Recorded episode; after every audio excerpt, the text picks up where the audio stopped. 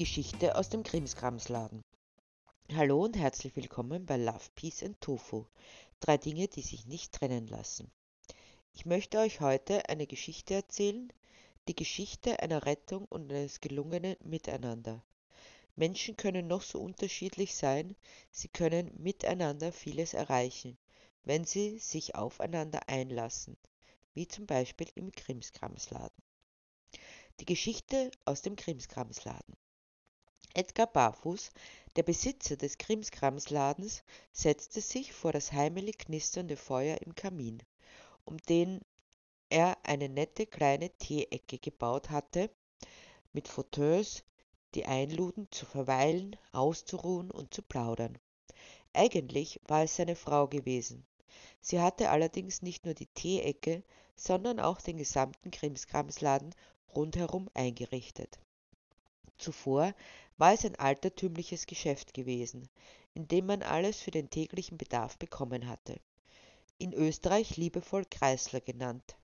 Elli, seine Frau, hatte dann nach und nach Dinge hinzugenommen, die vielleicht keine Notwendigkeit hatten, aber einen emotionalen Mehrwert bedeuten konnten, wie das Porzellangeschirr für die Puppenküche, für das jemand keine Verwendung mehr hatte, aber jemand anderen mit großer Freude erfüllen könnte erinnert es doch an fröhliche, unbeschwerte Kindertage. Mit der Zeit waren immer mehr Menschen gekommen und hatten solche Dinge angeboten. Ellie hatte allerdings nur das genommen, was tatsächlich in den Krimskramsladen passte. Vor zwei Jahren war sie gestorben und hatte Edgar mit dem Laden alleine gelassen. Zunächst hatte er daran gedacht, ihn aufzugeben, doch dann brachte er es nicht über sich. Zu sehr war er Zuflucht geworden. Nachdenklich stellte er die Tasse ab und ging nochmals zur Türe. Mittlerweile goss es in Strömen. Deshalb drehte er das Schild an der Türe um, so dass geschlossen von draußen zu lesen war. Bei dem Wetter kommt sowieso keiner, dachte Edgar für sich, als er ein Scharren an der Türe vernahm. Zaghaft öffnete dieselbe. Sofort drangen unzählige Regentropfen herein doch er nahm es kaum wahr, denn mitten in dem Unwetter saß ein kleines Fellbündel wie ein Häufchen Elend. Tinker, bist du das? fragte er, als könnte der mittelgroße Mischling antworten. Komm rein, du bist ja ganz durchgefroren. Die Hündin folgte seiner Aufforderung und lief direkt zum Kamin, eine nicht unbeträchtliche Wasserspur hinterlassend. Edgar wusste, dass der Hund einer Dame gehörte, die sich nach und nach zur Stammkundin entwickelt hatte. Als nun ihr Mann ungefähr zur selben Zeit gestorben war wie seine Frau, hatten sie sich gegenseitig in ihrem Schmerz gestützt. Dreimal die Woche war Frau Dr. Inge Wächter zum Tee gekommen, jeweils montags, mittwochs und freitags. Obwohl Montag war, hatte sich Edgar zunächst keine Sorgen gemacht, als sie nicht gekommen war. Denn wer wollte es ihr verdenken bei dem Wetter?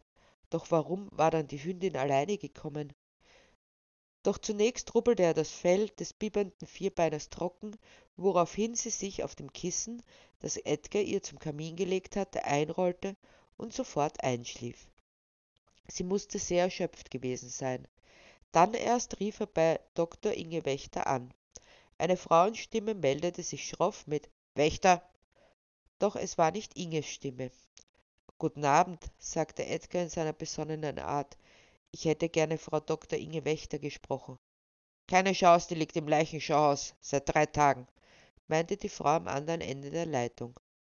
Aber was ist passiert? fragte Edgar, ohne sein Entsetzen über diese Nachricht zu verbergen. Halt, halt, erwiderte sie völlig emotionslos. Aber dann denke ich doch, dass ihnen ihr Hund abgehen wird, die kleine Tinker. Sie ist nämlich bei mir, erzählte Edgar. Na, dann ist sehr gut. Ich habe den Köter vor die Tür gesetzt. War gar nicht so leicht, sie zu verjagen. Immer kam sie wieder und winselte uns die Hucke voll. Ich kann das nicht brauchen, sprach's und knallte den Hörer auf die Gabel. Nachdenklich legte Edgar auf, während er auf die schlafende Tinker sah. Armes Mädchen, dachte er, Jetzt hat dich Inge aus der Hölle einer Tötungsstation gerettet und dann musst du sowas erleben. Es wundert mich, dass du je wieder Vertrauen zum Menschen haben kannst. aber genau das schien sie zu tun, zu vertrauen, so wie sie vor dem Kamin lag und schlief. Trotz all der schlimmen Erlebnisse ließ sie sich ein, wieder. Ich werde dich nicht mehr enttäuschen, sagte Edgar in Richtung des schlafenden Hundes. Egal was passiert, es wird dir nie wieder ein Leid geschehen. Doch konnte er das glaubwürdig versprechen? Immerhin war er mittlerweile auch schon 84 Jahre alt. Wie lange hätte er noch zu leben? Doch aus irgendeinem Grund war er zuversichtlich, dass sich alles zum Guten wenden würde. Vielleicht war es das grundsätzliche Vertrauen, das auch ihn nie verlassen hatte, trotz all den schweren Zeiten, aller Schicksalsschläge, die er zu bewältigen gehabt hatte. Mit diesem tröstenden Gedanken ging er schlafen. Tinker folgte ihm und legte sich auf den Teppich, der vor seinem Bett lag. Sie war angekommen. Das war das Einzige, was im Augenblick zählte. Edgar Barfuß, stramme 84 Jahre alt und Besitzer des Krimskramsladens, erwachte am nächsten Morgen, weil er sich angeatmet fühlte. Doch wer sollte ihn anatmen? Seit seine Frau Ellie vor zwei Jahren verstorben war, hatte er sein Schlafzimmer mit niemandem mehr geteilt. Irritiert öffnete er die Augen und sah in zwei dunkle Hundeaugen. Schlagartig fiel es ihm wieder ein, dass er am Abend zuvor die kleine Tinker aus dem strömenden Regen zu sich geholt hatte. Irgendwie fühlte es sich gut an, nicht mehr alleine zu sein. Als Tinker merkte, dass der Mensch, der sie in sein Haus gelassen hatte, endlich wach war, fing sie an, lebhaft mit dem Schwanz zu wedeln. Ist schon gut, sagte Edgar lächelnd zu ihr. Wir gehen gleich. Sicherlich musste sie hinaus, dachte er. Außerdem bräuchten sie noch Futter. Aber wie sollte er spazieren gehen? Sie trug zwar ein Halsband, aber natürlich war sie ohne Leine gekommen. Da fiel ihm ein, dass da noch die Leine von Robin sein musste. Wie lang war es jetzt her, dass ihr Hund verstorben war? Sicher zwanzig Jahre, aber die Leine hatten sie nie weggegeben, als hätten sie gewusst, dass sie noch einmal gebraucht werden würde, wie an diesem Morgen. Als Edgar mit Tinker an der Leine vor die Ladentür trat, erwartete sie herrlicher Sonnenschein. Nichts mehr erinnerte an das Gewitter von letzter Nacht.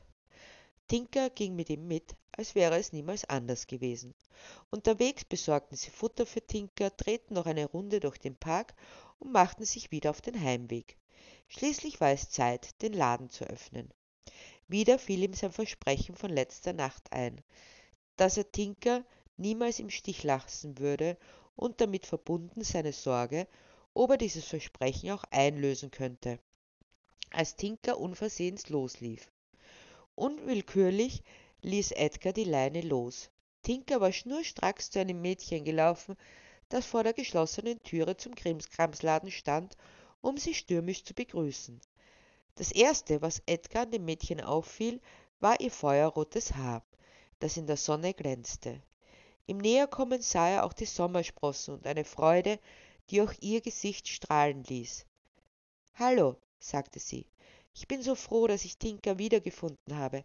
Ich dachte schon, sie wäre überfahren worden oder erfroren oder von skrupellosen Hundevermehrern gefangen worden. Hallo, meinte Edgar. So wie ich das sehe, mag dich Tinker sehr gerne. Magst du nicht reinkommen und mir erzählen, woher du sie kennst? Sehr gerne, erwiderte das Mädchen. Tinker wich nicht mehr von ihrer Seite. Einige Zeit später saßen sie in der gemütlichen Ecke vor dem Kamin und genossen ihren Tee. Mein Name ist Fenella Farquhar, begann das Mädchen zu erzählen. Frau Dr. Wächter wohnte nicht weit von uns entfernt. Solange ich mich erinnern kann, wünschte ich mir einen Hund. Eines Tages traf ich die beiden beim Spazierengehen und Tinker lief sofort auf mich zu, begrüßte mich, als würde sie mich schon ewig kennen. Und da erzählte mir Inge, also Frau Dr. Wächter, dass sie nicht mehr so gut auf den Beinen wäre und jemand suchte, der vielleicht ab und an mit Tinker spazieren ging. Sie können sich nicht vorstellen, wie sehr ich mich über dieses Angebot freute. Und plötzlich waren sie weg, beide. Ich wusste nicht, was ich tun sollte, nur, dass diese schreckliche Frau, die offenbar ihre Tochter ist, am liebsten gesehen hätte, dass Tinker tot umfiele, damit sie keine Scherereien hatte. Ich war schon so verzweifelt, als mir einfiel, dass die Frau Doktor immer mit Tinker bei Ihnen war. Deshalb hoffte ich, die Kleine wäre zu Ihnen gelaufen. Und so war es dann ja auch. Ich freue mich sehr, dass du uns gefunden hast, sagte Edgar nachdenklich. Du kommst wie ein Geschenk des Himmels, denn wie du siehst, bin ich auch nicht mehr der Jüngste, so dass ich mir ebenso Sorgen mache, was mit Tinker wird, wenn ich nicht mehr so kann. Ich darf also weiter mit ihr spazieren gehen? fragte Fenella. Ich wäre sehr froh darüber, erklärte Edgar bedächtig, denn ich habe ihr versprochen, sie nie im Stich zu lassen. Aber in meinem Alter weiß man ja nie. Und wenn mit mir was sein sollte, weiß ich sie in guten Händen.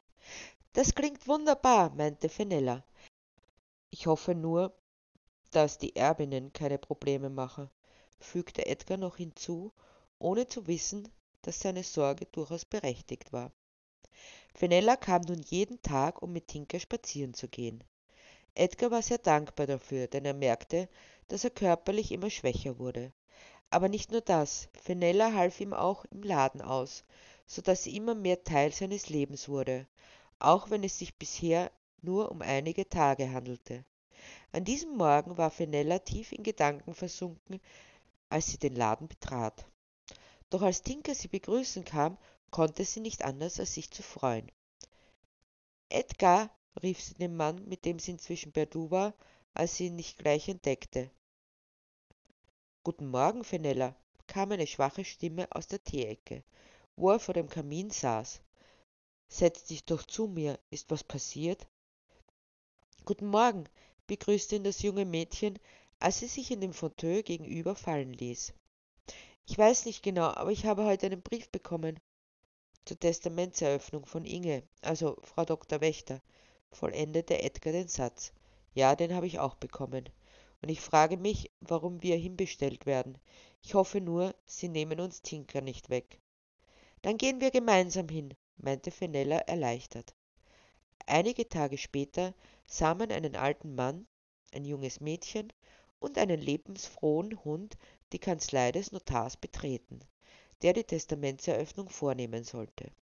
Sie hatten kaum die Türe geschlossen, als eine unangenehme, wiewohl bekannte Stimme durch das Zimmer hallte. Was tun denn die hier? scholl es ihnen entgegen. Wir haben eine Einladung bekommen, erklärte Edgar ruhig, der sich sicher war, dass sie es mit der Tochter von Inge Wächter zu tun hatten auch wenn er die Stimme nur vom Telefon kannte. Suffisant setzte er hinzu. Und was machen Sie hier? Unerhört ist das, giftete sie zurück. Ich habe bei der Verlesung hier zu sein. Schließlich war es meine Mutter. Aber ihr seid sicher nur Schmarotzer. Womit sie sie wohl eingewickelt haben, Sie, Sie, Sie Kramer. Schon bei den ersten Worten hatte sich Tinker mit eingezogenem Schwanz hinter Fenella versteckt. Tinker wusste genau, wer es gut mit ihr meinte und wer nicht. Und dann auch noch dieser Köter, kam es prompt. Herr Notar, der gehört nicht hierher, der gehört vor die Türe. Wer hierher gehört und wer nicht, habe noch immer ich in meinen Räumlichkeiten zu bestimmen, sagte der Notar, der bis jetzt ruhig hinter seinem Schreibtisch gesessen hatte, um sich den Neuankömmlingen zuzuwenden. Gestatten, Dr. Rolf Rieberitsch, Notar und Freund von Frau Dr. Wächter, und ich nehme an, Sie sind Edgar Barfuß und Fenella Farquhar. Ja, die sind wir, bestätigte Edgar und natürlich Tinker. Das ist gut, dass sie mitgekommen ist, denn sie spielt eine wichtige Rolle, erklärte der Notar. Ich schlage vor, wir gehen gleich in medias res. Wenn Sie Platz nehmen wollen. Als sie sich gesetzt hatten, Tinker sicherheitshalber immer noch hinter Fenellas Beinen versteckt, zog der Notar ein Papier aus einem Umschlag und begann zu lesen. Testament. Ich, Inge Wächter, im Vollbesitz meiner geistigen Kräfte, treffe folgende Bestimmungen für den Fall meines Ablebens. Liebe Jasmina, auch wenn du meine Tochter bist, gibt es nicht viel, was uns verbindet. Ich denke, es gibt sogar mehr, was uns trennt, was jetzt keine Rolle mehr spielt. Ich weiß auf jeden Fall, dass du Tinker nicht mochtest, so dass ich überzeugt bin, dass du ohne Probleme zustimmst, wenn ich dich bitte zu bestätigen, dass du kein Problem damit hast, dass Tinker an Edgar Barfuß und Fenella Farquhar geht, die sich immer liebevoll kümmerten. An dieser Stelle hielt der Notar inne und sah die Angesprochene an. Würden Sie dem zustimmen? Aber unbedingt, ließ sich die Tochter vernehmen. Diesen Köter sollen haben, wer will. Widerlich. Gut, dann unterschreiben Sie hier, dann erst kann ich fortfahren, forderte der Notar. Freudig kam Jasmina dieser Bitte nach. Es geht wie folgt weiter. Nachdem dies klargestellt ist, vermache ich meinen ganzen übrigen Besitz den Menschen, die sich als herzlich und hilfsbereit erwiesen haben, die die Tinker aufnahmen. Dazu zählen das Haus und der Grund, auf dem es steht, samt Inventar und allen monetären Mitteln, die nach Abzug aller Unkosten noch vorhanden sind. Tröste dich, Jasmina, du bist immerhin gut verheiratet. Sind Sie bereit, das Erbe anzunehmen? wandte sich der Notar an Edgar und Fenella, während er die Flüche und Verwünschungen der Tochter ignorierte. Was für eine Wendung des Schicksals, meinte Edgar, als sie den Weg zum Krimskramsladen antraten. Letztlich war er aber einfach nur froh, dass Tinker bei ihnen bleiben durfte. Ende gut, alles gut. Und dabei ist es eigentlich erst der Anfang. Hören wir doch endlich auf zu urteilen, ohne zu wissen, zu verstehen, ohne zu hören, zu kategorisieren, ohne wahrzunehmen, lassen wir uns ein auf die andere in ihrer Eigenart und Individualität. Das ist eigentlich das einzige Geheimnis von Love, Peace and Tofu.